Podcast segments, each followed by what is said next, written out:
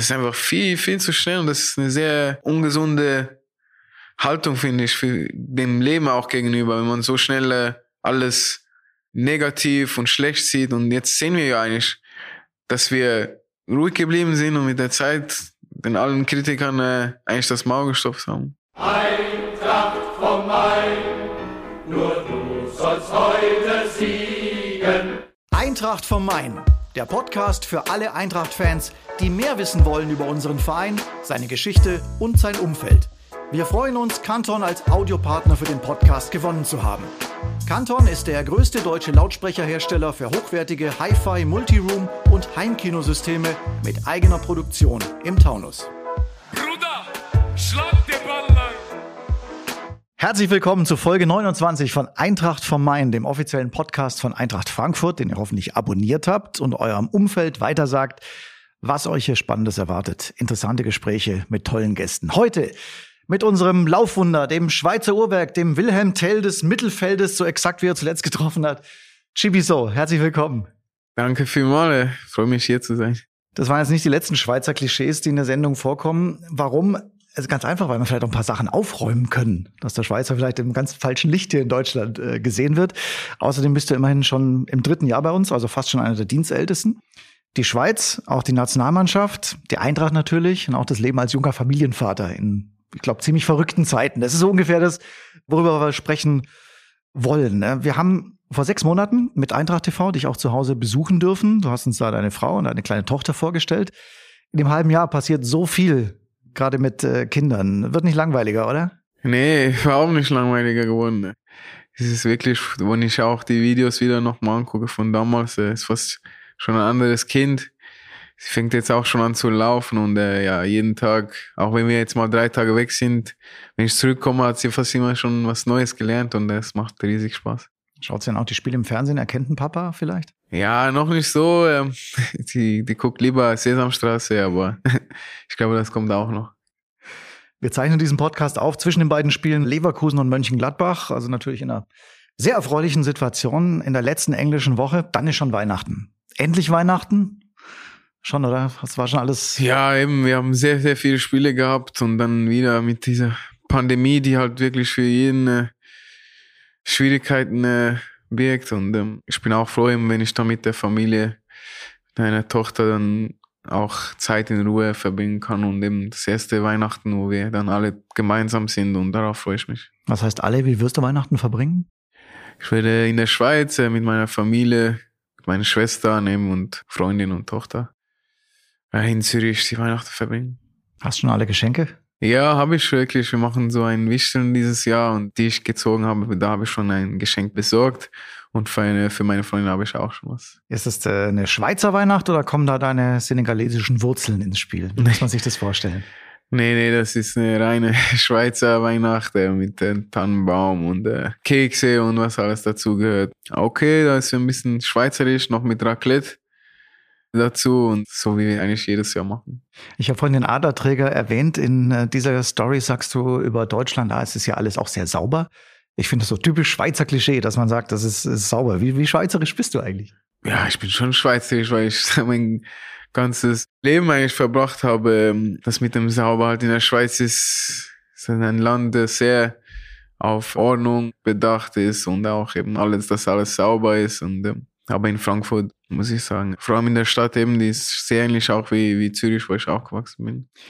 Zürich. Mehrere Umfragen haben ergeben, dass Zürich die beste Stadt der Welt ist, was die Lebensqualität angeht. Die Menschen in Zürich haben das Gefühl, dass sie soziale Unterstützung, eine gesunde Lebenserwartung und genügend Freiheit haben, Entscheidungen im Leben zu treffen. Es ist auch eine der reichsten Städte Europas mit einer niedrigen Steuerrate, perfekter Ort für den Sitz eines Unternehmens. Kein Zufall, dass die FIFA da ist wahrscheinlich.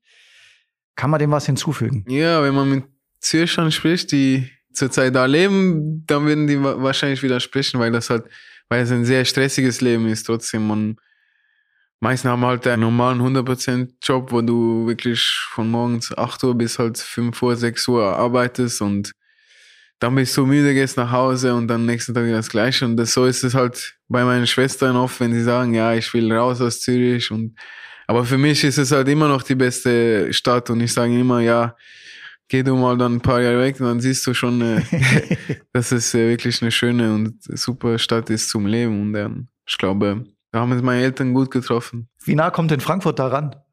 An dieses Idealbild, was da beschrieben wird.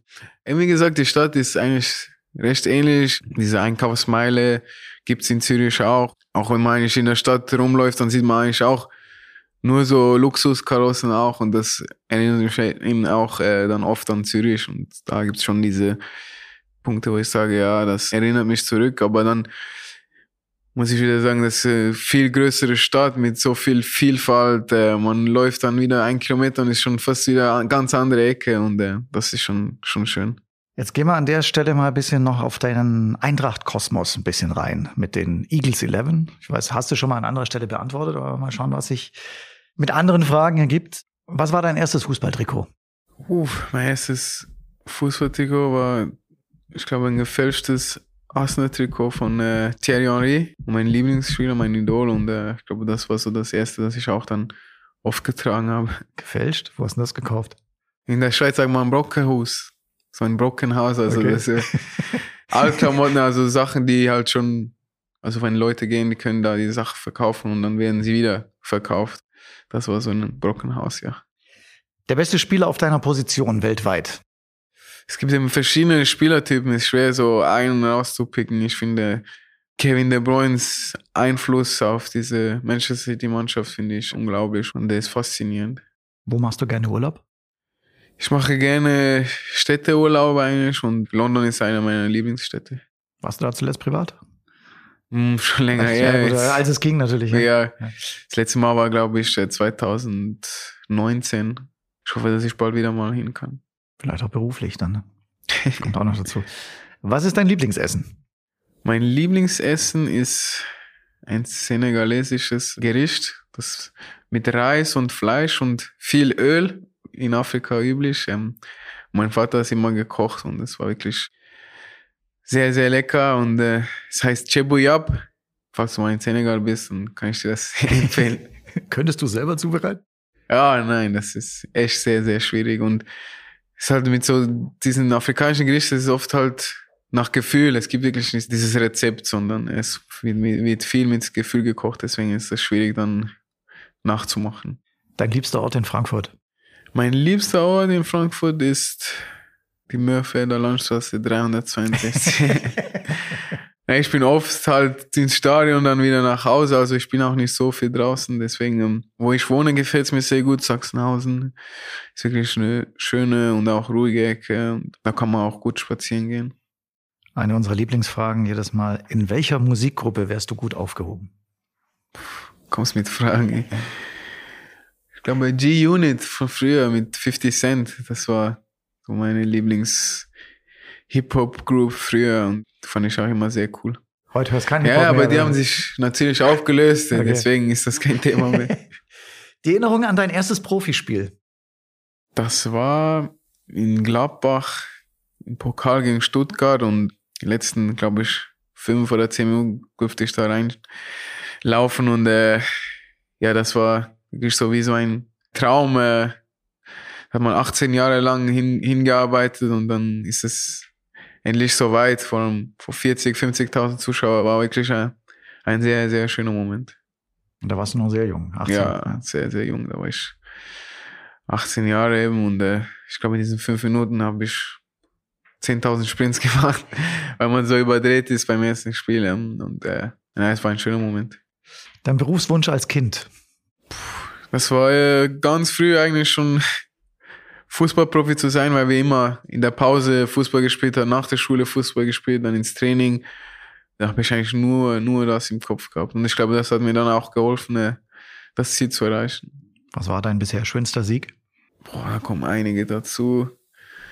Das Spiel gegen Bayern, das 5-1 zu Hause, ist, glaube ich, ganz, ganz weit oben. Wo du selber getroffen hast? Ja, selber getroffen, mein erstes Tor gemacht. Das, das Spiel werde ich sicherlich nicht vergessen. Berge oder Seen? Mm, Seen. Ja, Uetliberg oder Zürichsee? Zürichsee, Zürichsee. Roger Federer oder DJ Bobo? Was ist das für eine Frage, ey? Natürlich, die Legende. Roger Federer. Roger Federer, der auch ein großer Fußballfan ist. Er hat euch per Twitter nach dem unglücklichen Ausbau der Euro auch geschrieben, oder gratuliert. Ja, ist gut gewesen. Für die, die es nicht verstehen, es ist gut gewesen. Ist das das überschwänglichste Lob, das ein Schweizer so weitergeben kann? Ja, vor allem von Roger Federer äh, nimmt man jedes Lob an. Äh, ich meine, er ist auch ein Fußballfan. Auch vor der EM hat er uns viel Glück gewünscht für dieses Turnier und äh, das ist dann schön, eben von solchen Persönlichkeiten sowas zu bekommen. Hast du ihn schon mal persönlich kennenlernen können?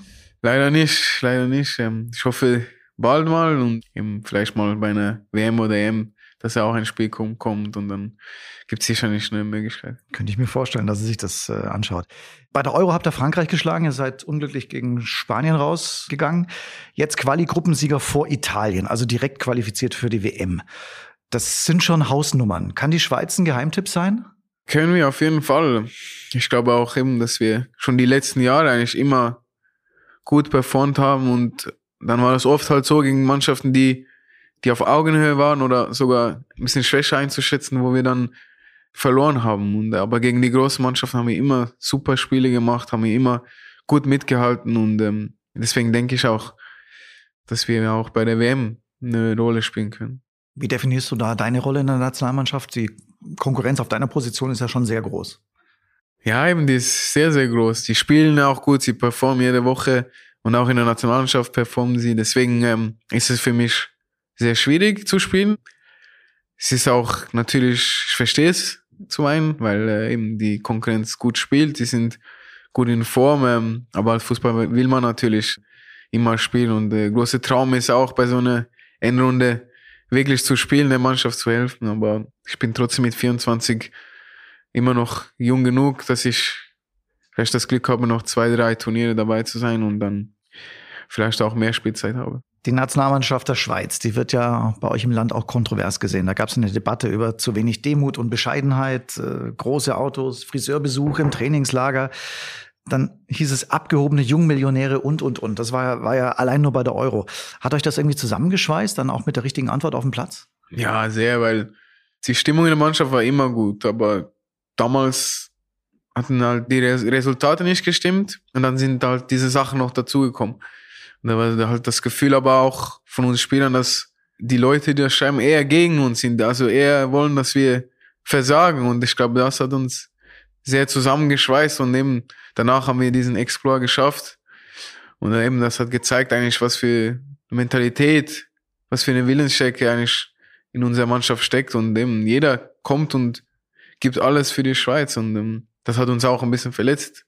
Dass, dass das so gesehen wird, eben, dass wir überheblich sein oder ich weiß auch nicht was. Und, ähm, und ich bin natürlich eben froh und stolz, dass wir das dann das Gegenteil beweisen konnten. Es ist ja auch für uns Deutsche ein spannendes Thema. Wir haben ja auch Ähnliches, aber auch nicht in der Dimension. Ihr habt sehr viele Spieler mit Migrationshintergrund, sowohl gebürtige Schweizer als auch Einwandererkinder. Sekundos nennt man die, also viele auch aus Balkanländern.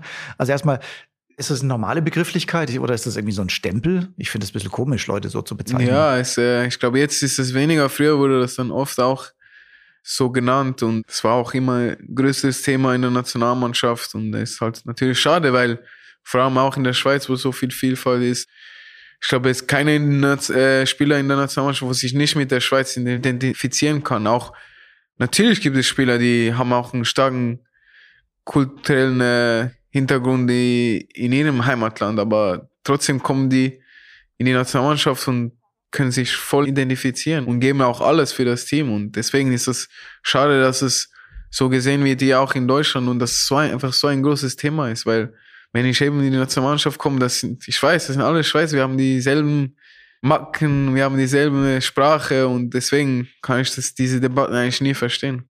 Ja, es ist auch eine Frage der Identität. Klar kann man jetzt sagen, auch aus deutscher Sicht, früher haben der Urs und der Beat da gespielt, jetzt spielt halt äh, der Scherdan und der Chibi.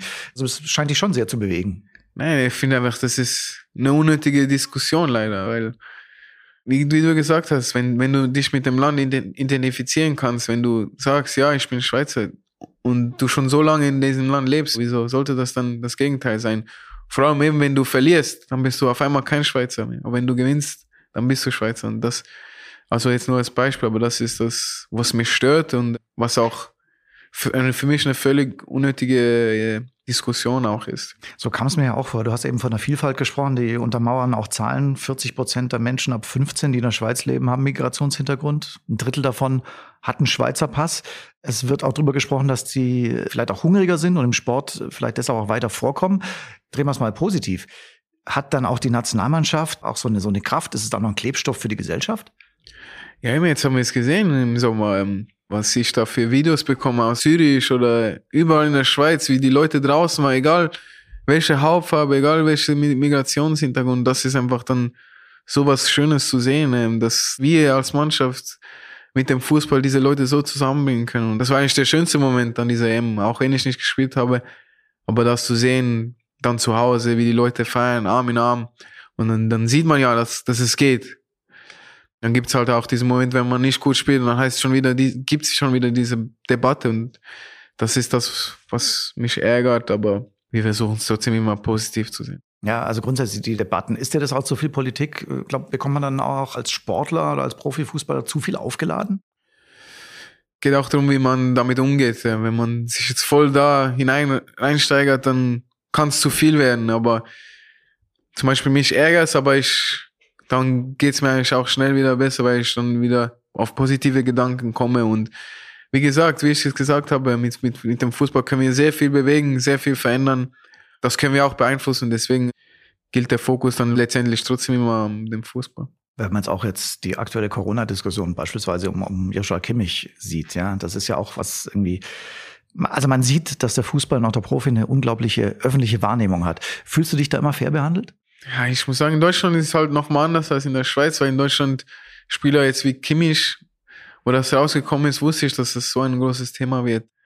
Weil die, die Spieler halt so im Fokus sind, aber Kimmich ist kein Politiker, ist halt Fußballspieler und er hat für sich als Mensch eine Entscheidung getroffen und dann finde ich es trotzdem nicht fair, wenn man so auf ihn eintritt und das ist immer noch eben eine persönliche Entscheidung. Es gibt keine Impfpflicht jeder muss das selber entscheiden und ähm, deswegen finde ich das, das war schon zu viel und ähm, für ihn, ich glaube, er hat anderes gewohnt, weil er schon lange auf diesem Niveau ist, aber ich glaube, es ist trotzdem nicht einfach, damit umzugehen.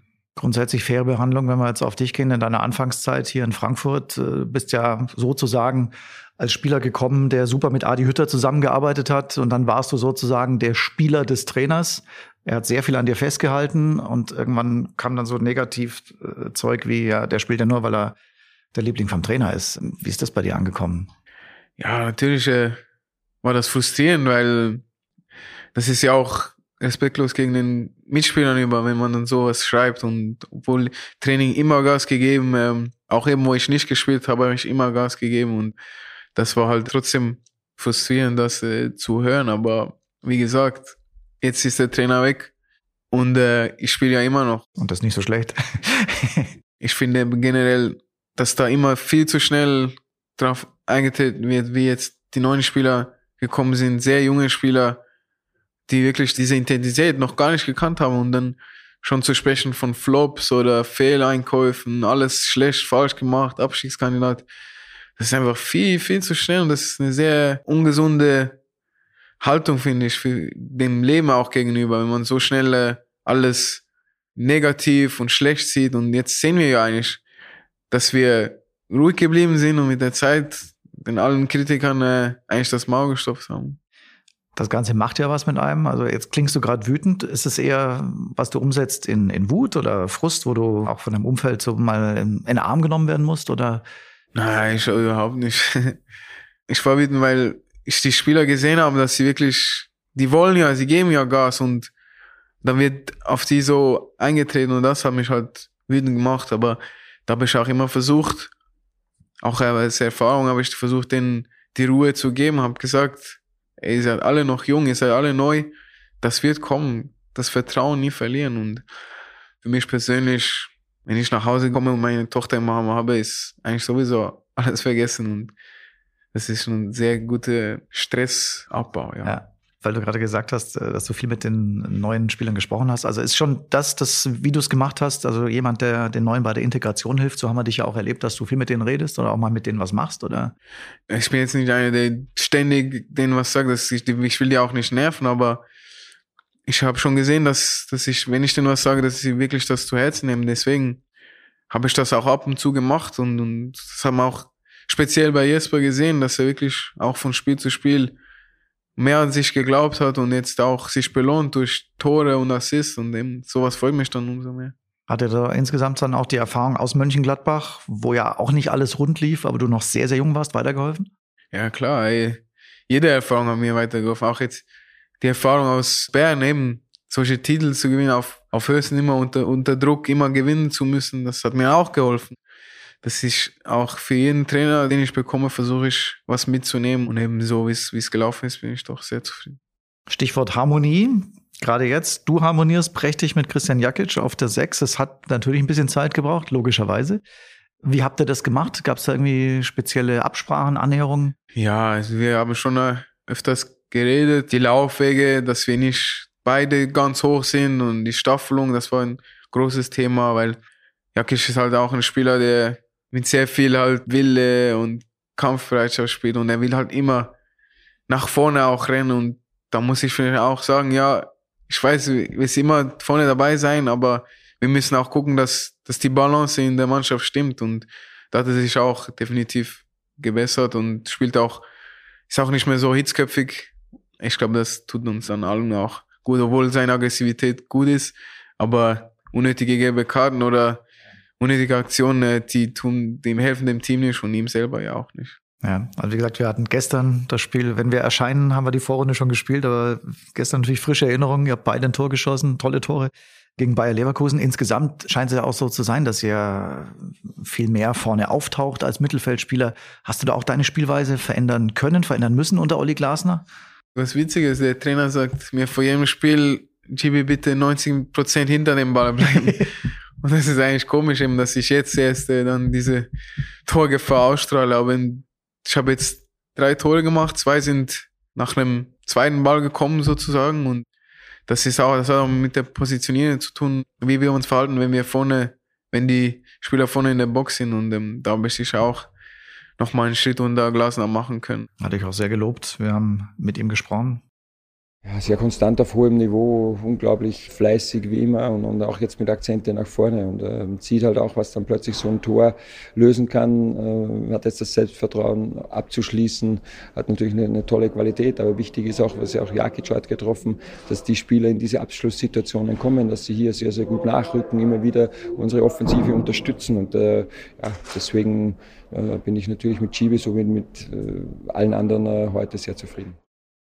Ist dann gleich die Antwort der Trainer, der alle anderen mitnimmt. Ist natürlich aber, glaube ich, schon der Gedanke, ihr seid als Mannschaft schon ziemlich zusammengewachsen. Ja, man sieht ja es gestern fünf verschiedene Torschützen und Philipp hat nicht mal getroffen oder eine Vorlage gemacht. Das ist schon außergewöhnlich eigentlich und das war, glaube ich, auch das Ziel vor der Saison, dass wir diese Tore auf mehrere Spieler in der Mannschaft verteilen können. Natürlich hätte ich mir auch gewünscht, dass Rafa wieder ein Tor macht, weil er so viel für die, für die Mannschaft arbeitet und ist wirklich einer, dem, dem ich sehr gönne, dann, wenn er mal trifft. Der läuft ja am zweitmeisten nach dir. Du hast 170 Kilometer, er nur ein paar weniger ja. in der Saison. Also du bist auch der in der Bundesliga an Nummer zwei. Also läufst gern. ja, gern ist äh, ja, man relativ. muss es ja auch mögen. das mache ich halt instinktiv. Ähm, ich versuche fast paar Mal eben zu viel, überall auf dem Platz zu helfen und aber da habe ich trotzdem, glaube ich, nochmal einen Schritt nach vorne gemacht, sondern nicht überall hinzulaufen, sondern einfach auch klugere Laufwege zu machen und deswegen komme ich auch mehr in Abschlusssituationen. Vor kurzem hat die Bildzeitung geschrieben, so ist einer, den die Eintracht als nächsten teuer verkaufen kann. Ausstiegsklausel 30 Millionen, da müssen wir jetzt nicht drüber reden, aber bei solchen Zahlen wird es einem da schwindlig? Nee, mir nicht. Vielleicht Markus. wir kennen ja das Fußballgeschäft. Wenn es läuft, dann ist alles, wird zu schnell hochgeschossen und wenn es schlecht läuft, dann wird alles viel zu schnell runtergeschossen. Und äh, ich glaube, da bin ich auch als Schweizer gut geschult, am Boden zu bleiben. Bescheidenheit und Demut, ja. Vertrag bis 24. Das heißt, wenn wir bis dahin nicht Champions League spielen, dann wird es vielleicht schwierig, dich weiter im Frankfurter Trikot zu sehen. Nein, aber wir, wir wissen ja alle, wie Profifußball funktioniert und äh, dass Spieler wie Charlie Körbel selten sind, die ihr ganzes Leben bei einem Verein verbringen, ist ganz normal. Ich frage mal, gibt es eine Liga oder einen anderen Club, der dich reizen würde, also ab 28?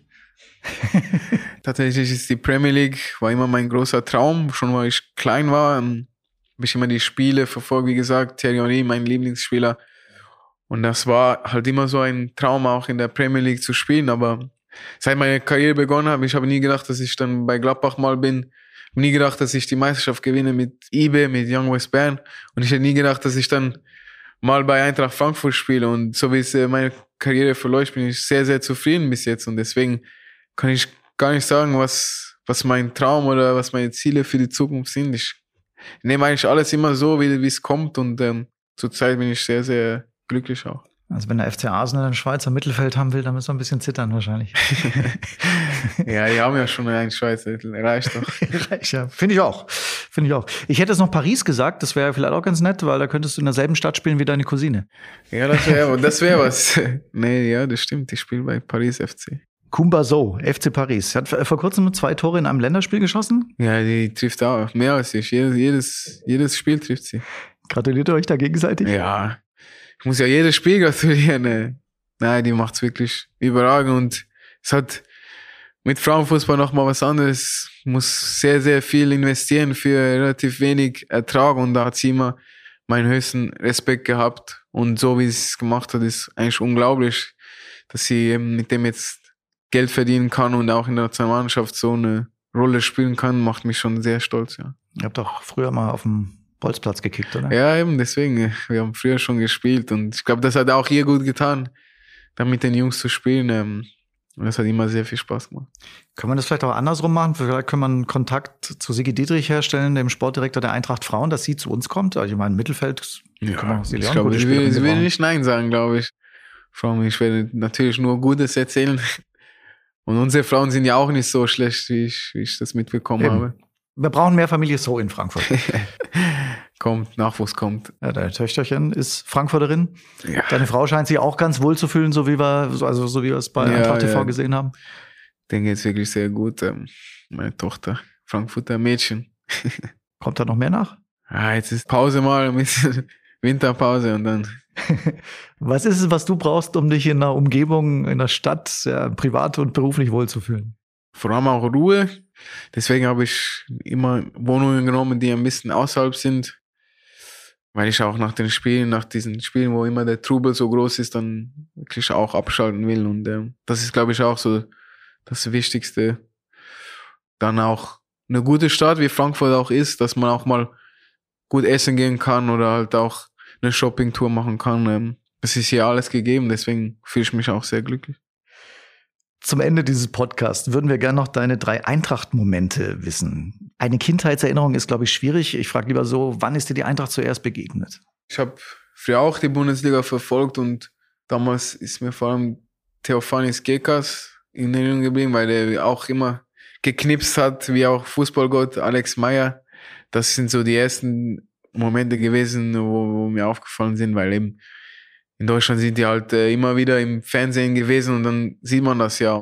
Das waren so die ersten Berührungsmomente. Aber damals habe ich auch nie gedacht, dass, dass ich irgendwann mal lande und dann vor allem auch diese Story mit Marco Rustern, die war auch in der Schweiz in der Zeitung und äh, das war so, sage ich, der zweite Moment, wo, wo mir das aufgefallen ist und es ist eine, halt eine sehr besondere Lebensgeschichte, die dann, die Marco da hat und ja. Und der dritte ist natürlich mit dem Wechsel vom Trainer und diesen überragenden Europaspiel, das war schon, äh, Europa League habe ich glaube noch nie so ein Spiel gesehen, wo so viel Spaß gemacht hat zuzugucken und das, ich glaube ab da war schon, war ich schon sehr angetan äh, zur Eintracht. Da haben wir vielleicht im nächsten Jahr das, was man sagen kann. Vielleicht gibt es dann den schönsten Eintracht-Moment. Ist der schönste Moment, wie du eben geschildert hast, dieses 5-1 gegen Bayern gewesen? Ja. Oder, oder vielleicht gestern ja, nochmal einer gestern drauf? Ist, ist auch ein sehr, sehr schöner Moment, weil, weil das Spiel einfach alles drin gehabt hat und dann mit so einem Ende. Aber leider war das Spiel halt nicht voll. Ich glaube, wenn das Stadion voll gewesen gestern, dann wäre das definitiv, ja. weil das die Spiele hätte sicherlich sein volles Stadion verdient gehabt. Und, und ich glaube, die Stimmung, ich glaube, die Stimmung wäre auch nicht von der Erde gewesen, aber leider ist das nicht so momentan und äh, Deswegen würde ich trotzdem sagen, dass 5-1 gegen Bayern. Gibt es einen Moment, den du gern streichen würdest, hier bei der Eintracht?